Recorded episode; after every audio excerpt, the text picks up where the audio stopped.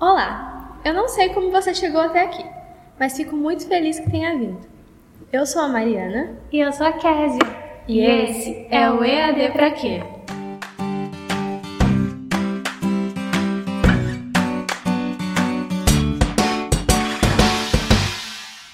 Bom, primeiramente eu gostaria de dizer que nós estamos realmente muito contentes de estar de volta e também agradecer as pessoas que esperaram por esse episódio novo, que demorou um tempão para sair.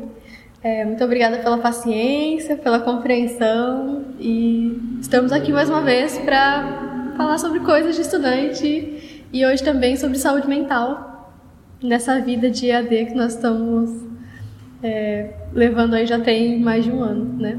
É verdade. Também gostaríamos de agradecer a todos vocês que estão chegando aqui agora. Sejam muito bem-vindos. É, nós vamos nos apresentar um pouquinho melhor, né? Uhum. Eu sou a Kézia, tenho 18 anos. 18 anos. Sou estudante de psicologia. Ah, tô no terceiro semestre. Rapaz, o tempo passou muito rápido. Você entrou na faculdade já não é né? Sim. Não, na verdade eu entrei no presencial, fiquei um mês mais ou menos. Acho que nem um mês. Tipo, duas semanas. E aí, bum! Pandemia! Não, eu, eu entrei na faculdade esse ano, eu sou a Mariana, é, eu tenho. vou fazer 20 anos e faço gestão de políticas públicas. Isso aí. Essas somos nós, as pessoas que estão aqui por trás desse áudio que você está ouvindo. E nós esperamos que vocês gostem do conteúdo que a gente trouxe hoje.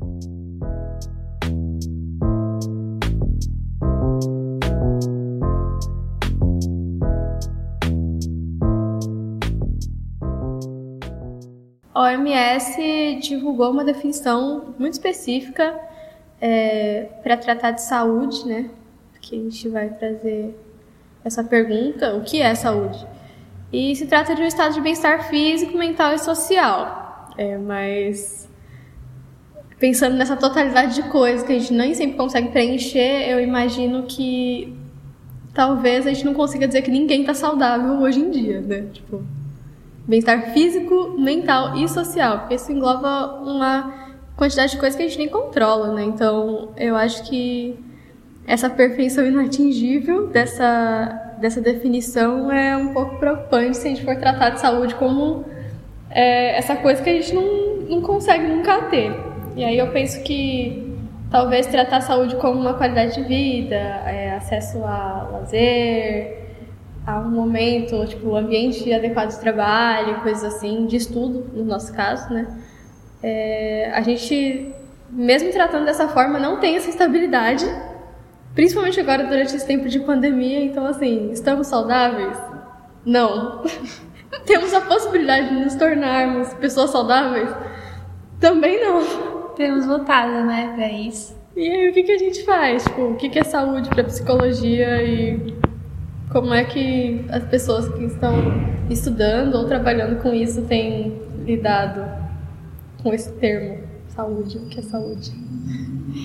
Então, a saúde mental, como a Mari falou, é um termo que é utilizado para descrever a qualidade de vida, né? No âmbito cognitivo, emocional, mental. Uhum. E se trata da ausência de doenças mentais. Olha só. Quantos de nós? Quem nunca passou por uma crise de ansiedade, nunca teve um medo. E a saúde mental também está muito relacionada com a forma como as pessoas reagem é, às exigências da vida, né? Se ela tem levado isso de uma forma harmônica, né? De acordo com seus desejos, se ela tem, tem tido uma compreensão das suas capacidades, das suas limitações é, se ela tem também consciência das suas emoções, das suas ideias. Uhum. Então, é, saúde mental se trata de estar bem consigo mesmo e, consequentemente, com o outro, né? Uhum. Com as pessoas que estão ao seu redor, né? E aí, falta de saúde é o contrário disso. Exatamente. Então, é todo o estresse que a gente passa quando a gente não consegue. A gente sente essas emoções esmagadoras, assim, na gente, a gente não consegue se situar no, no tempo, no espaço. É, eu imagino que hoje em dia seja muito difícil encontrar um estudante que nunca tenha realmente passado por uma crise de ansiedade. Assim, síndrome do pânico ou coisas desse tipo, porque a gente tem um, um sistema é, de ensino que ele é baseado em desigualdade e nesse sentido nós estamos todos batalhando para tipo é, atender a, padrões que na real não, não condizem muito com é, o que nos é apresentado, né? Se a gente pensa no sistema público, por exemplo, de ensino, é, o sistema público de ensino não tem condições de atender a demanda de um vestibular, por exemplo. E aí, além dessas dificuldades que são técnicas, a gente tem as dificuldades da, da, da própria, do próprio emocional do, dos estudantes, dos alunos, porque, pô, como é que você vai é, fazer uma prova, por exemplo, que foi é, muito que eu vivi no ano passado, se você não recebeu todo o auxílio para desenvolver o raciocínio, para desenvolver é, a inteligência mesmo de poder aplicar o conhecimento naquela hora, sabe? Porque... É, não se trata só da inteligência do conteúdo, mas é uma inteligência emocional para saber lidar com toda esse momento de crise, com toda a pressão que tá em cima de você, né? Sim, e também, tipo, as cobranças externas, porque você fica lá um ano no cursinho e chega e fala, pô, não passou? Como assim? Tava estudando direito? Não tava? É, então, eu acho que é muito difícil achar um, um aluno, um estudante que, tipo, não fique extremamente preocupado com o futuro, com o que vai ser... Até mesmo, eu imagino pra você, cheguei, a gente chegou a ter uma conversa parecida com isso, que foi de você falar, nossa é, com essa cultura do coaching e de qualquer um dizer o que quer na internet, o que vai ser da minha profissão? Tipo, essa escolha que eu fiz, ela é importante? Sabe? Não sei, a gente fica um pouco perdido, então é, é difícil falar em saúde mental dos estudantes, dos alunos nesse momento, assim. A gente tem que se adaptar a um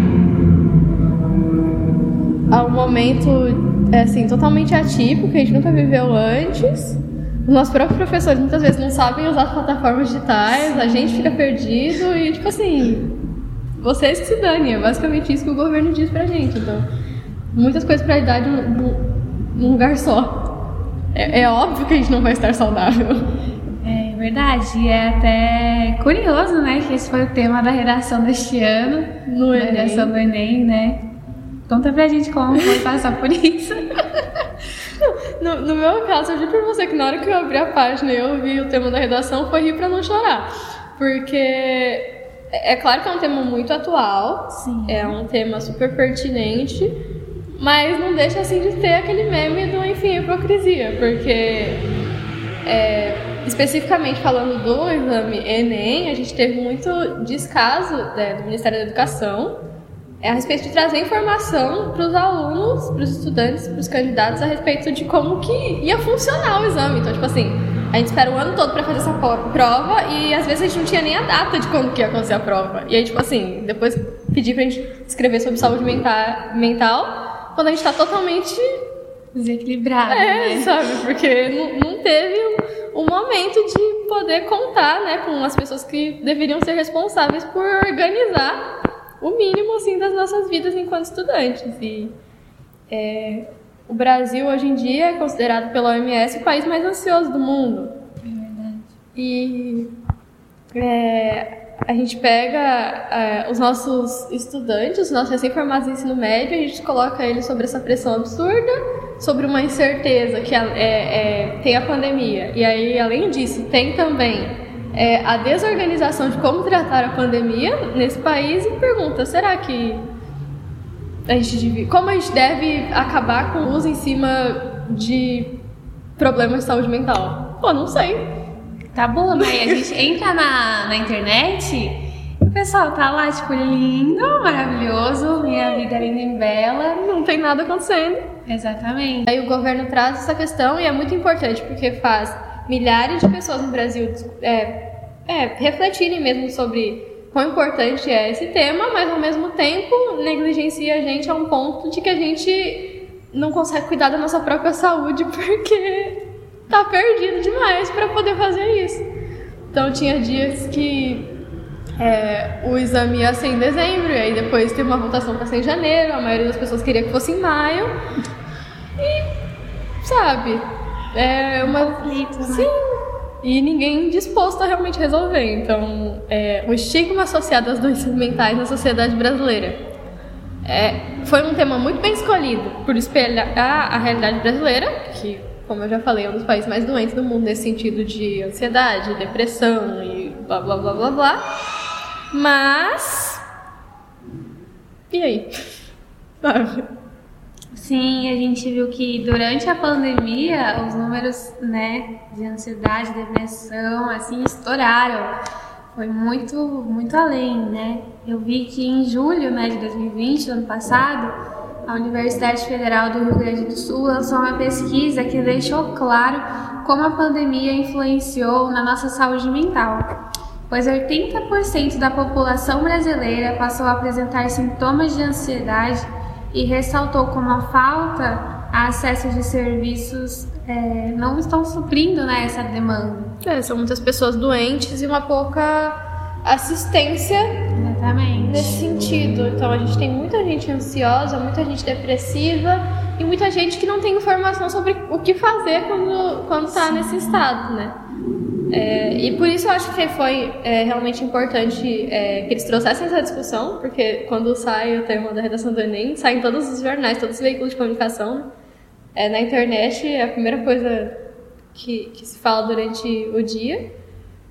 É, mas é, é engraçado de pensar que a gente coloca estudantes de ensino médio, recém-saídos da, da escola, para discutir um tema tão importante quando as próprias autoridades não estão fazendo isso. Né? E aí a gente não pode deixar de pensar, como sempre no Enem tem aquela proposta de intervenção, que é uma forma de resolver o problema, é, quais são as melhorias que a gente precisa dentro do nosso sistema de saúde, quais são as medidas que a gente precisa que os nossos ministérios, que os nossos é, governos do estado, é, municipais precisam tomar para poder é, realmente estarem alertas e preparados para lidar com essas questões de saúde que que são gigantescas numericamente, mas que a gente não trata como se fossem pessoas, né? Porque cada número é uma pessoa, e uma pessoa que está sofrendo, uma pessoa que está é, num momento difícil e às vezes sozinha e, e desinformada. Olha só. É realmente um grande problema. Você imagina isso há séculos atrás quando é, pessoas né, que tinham um problema mental era um motivo de chacota, né, de escárnio, né, falavam que tipo, ela estava possuída por um demônio e era tratada como um louco, assim, eram ameaçadas, excluídas, excluídas, sim, a gente vê no período da Renascença essas pessoas eram lançadas para fora dos portões da cidade, é, quando os navios iam né, para o porto, eles pegavam essas pessoas e jogavam em alto mar. Era uma condição assim terrível, né? Alarmante assim, se pensar que isso aconteceu na nossa sociedade, né? E essas expressões de crueldade elas só mudam, né, de rosto, mas elas ainda acontecem nesse sentido, é, mesmo da, da exclusão, é, até mesmo tipo ainda há um preconceito, né? as uhum. pessoas ainda não estão preparadas para lidar com a existência de uma doença mental. Que é uma doença como uma doença física, né? É uma condição Sim. que a gente. É, ela não define totalmente a integridade de uma pessoa, é só uma característica Sim. que é, ela está lá e precisa ser tratada de todas as outras formas, como por exemplo, quando você tem uma dor no joelho, você vai lá no ortopedista e pergunta o que está acontecendo. E é engraçado, tipo, a pessoa tá com dor no joelho, ela vai no ortopedista. Mas a pessoa tá com um problema psicológico, ela vai em todos os lugares primeiro, antes de ir no psicólogo, antes de procurar um profissional adequado para auxiliá-la. Né? Sim, porque tem todo esse estigma por trás de, tipo assim, se tratar psicologicamente é coisa de gente louca, gente.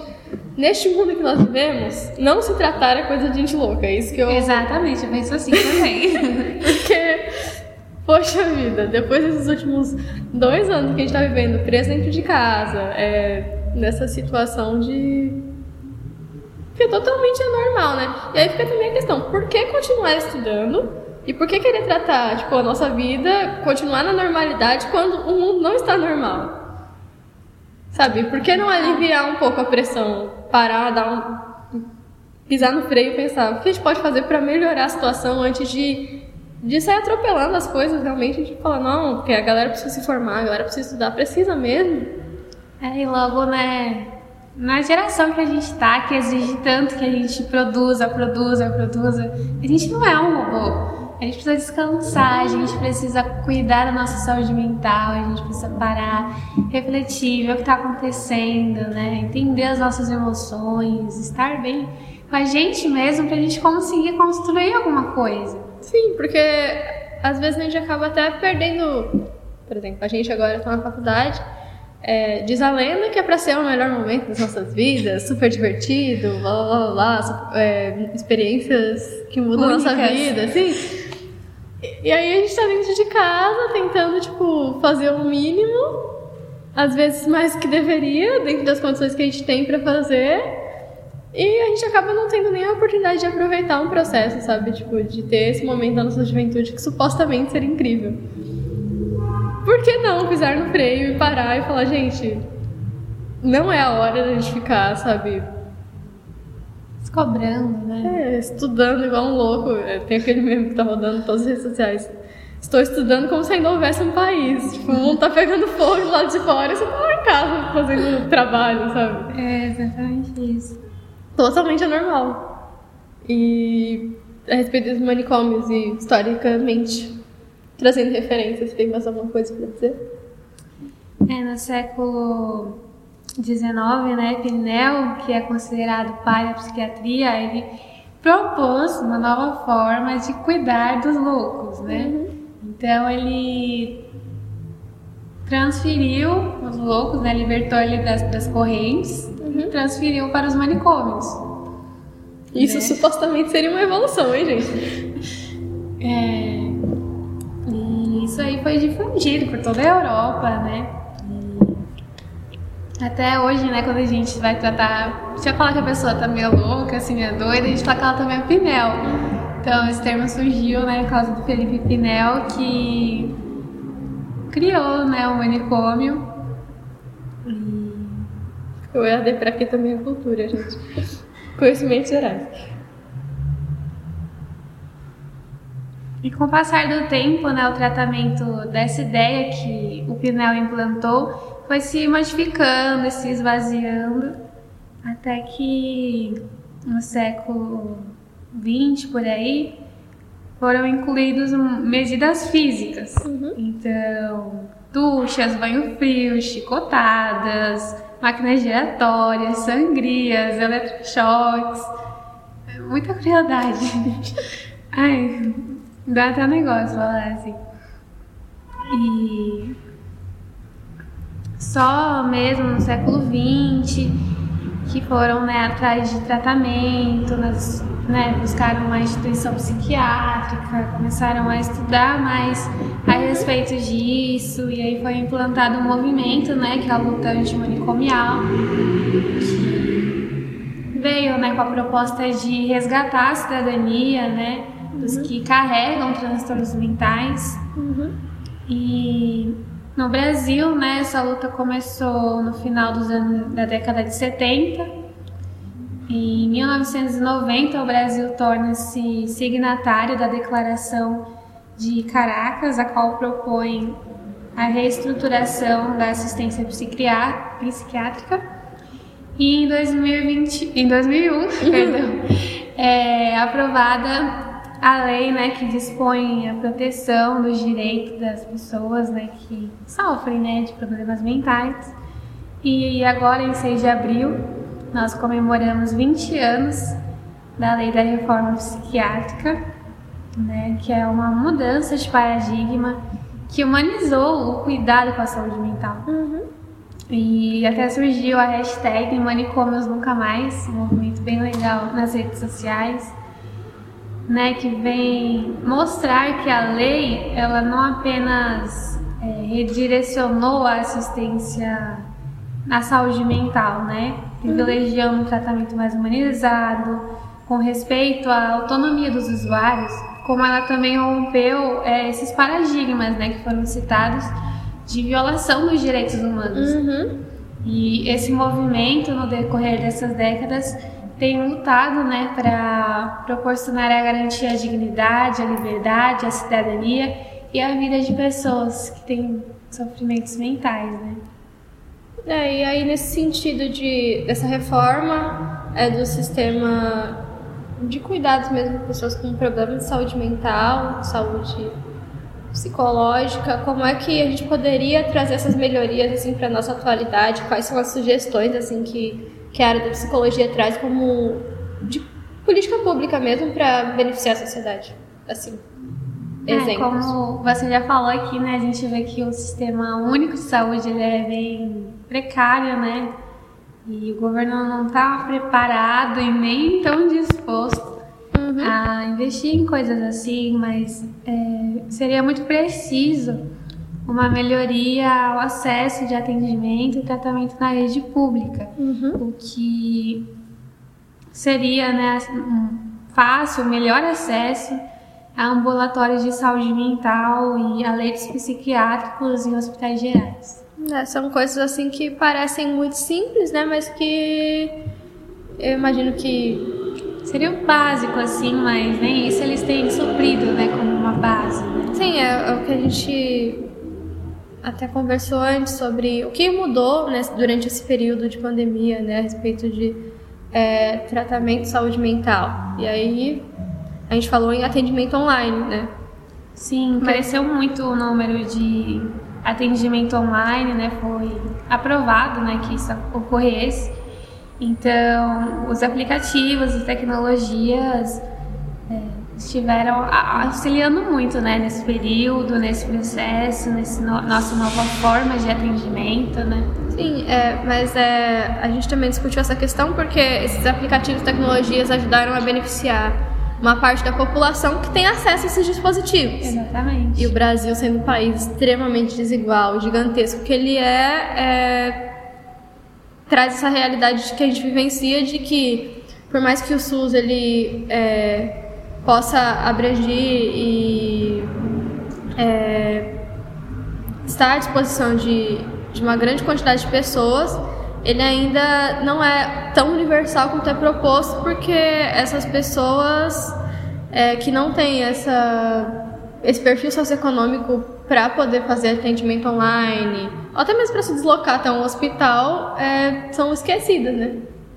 Sim. E isso é, são, são preocupações que a gente tem que ter, são pessoas para quem a gente precisa olhar, porque Senão, para que a gente está fazendo isso, né? Para que a gente está aqui? E como então é reduzir esse tabu que é construído em cima das doenças psicológicas e mentais? Como é que a gente pode fazer isso? É, a gente discutiu muito que é necessário produzir informação e conhecimento de qualidade sobre essas pessoas. É, a gente não precisa excluir as pessoas porque elas são diferentes. A gente precisa é, realmente se informar e estudar a respeito do que é diferente, porque essas pessoas existem e a gente é, invisibilizar elas não vai fazer com que elas desapareçam. Elas estão no nosso convívio, a gente é, às vezes não consegue perceber que elas estão ao nosso lado, mas elas estão. Então é, é benéfico para todo mundo quando a gente consegue olhar para os sinais de uma pessoa que está depressiva, uma pessoa que está ansiosa e saber lidar mesmo com essa situação, porque isso acontece o tempo todo ao nosso redor. E a gente construir uma sociedade que está pautada nessas informações, eu acho que é muito, muito relevante para melhorar a qualidade de vida de todo mundo mesmo. É... E a gente precisa se humanizar também, né? Algumas pessoas só precisam ser ouvidas, só precisam de alguém que escute elas. Uhum. E os outros e as pessoas. Sentimento de solidão muito grande. Exatamente, muito sós.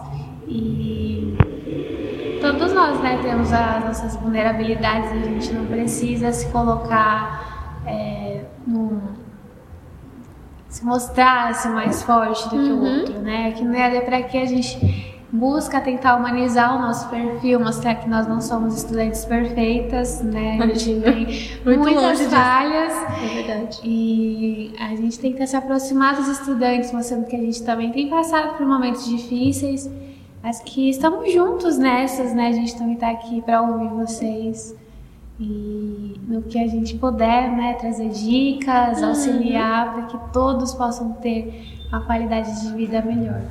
É, existe essa ideia de que falar sobre saúde mental é uma questão de ser emocional demais ou uma fraqueza. frescura, até falta de Deus, como você citou aqui, né? Quando as pessoas estavam endemoniadas ou algo do tipo. Uhum. É, a gente precisa quebrar essas ideias, porque quando as pessoas são isoladas da sociedade, a gente só expande esse problema, né? Ele, ele não é resolvido quando a gente ignora. É, ele fica escondido.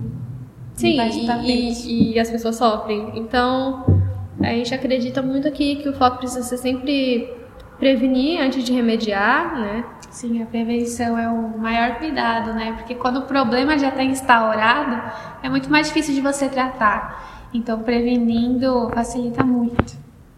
A gente conta até tipo com é, as mídias sociais como aliados, né? E às vezes a gente precisa que as pessoas por detrás dessas mídias sejam responsáveis. Então, é, todo mundo ganha quando a gente é, traz informação de qualidade a respeito desses assuntos, porque é, a gente está muito mais hoje em dia em mídias que não são convencionais do que qualquer outra coisa, né? Então a gente está sempre na internet e aí a gente vê pessoas às vezes se expondo de uma forma que claramente estão buscando por ajuda ou às vezes trazendo informações a respeito de como lidar com pessoas com problemas de saúde mental que na real é, não são verídicas, né? Não são pautadas em nenhum conhecimento específico. Existem pessoas estudando para tratar é, sobre esses assuntos de forma responsável todos os dias, todos os anos, e a gente precisa também valorizar essas pessoas, esses profissionais.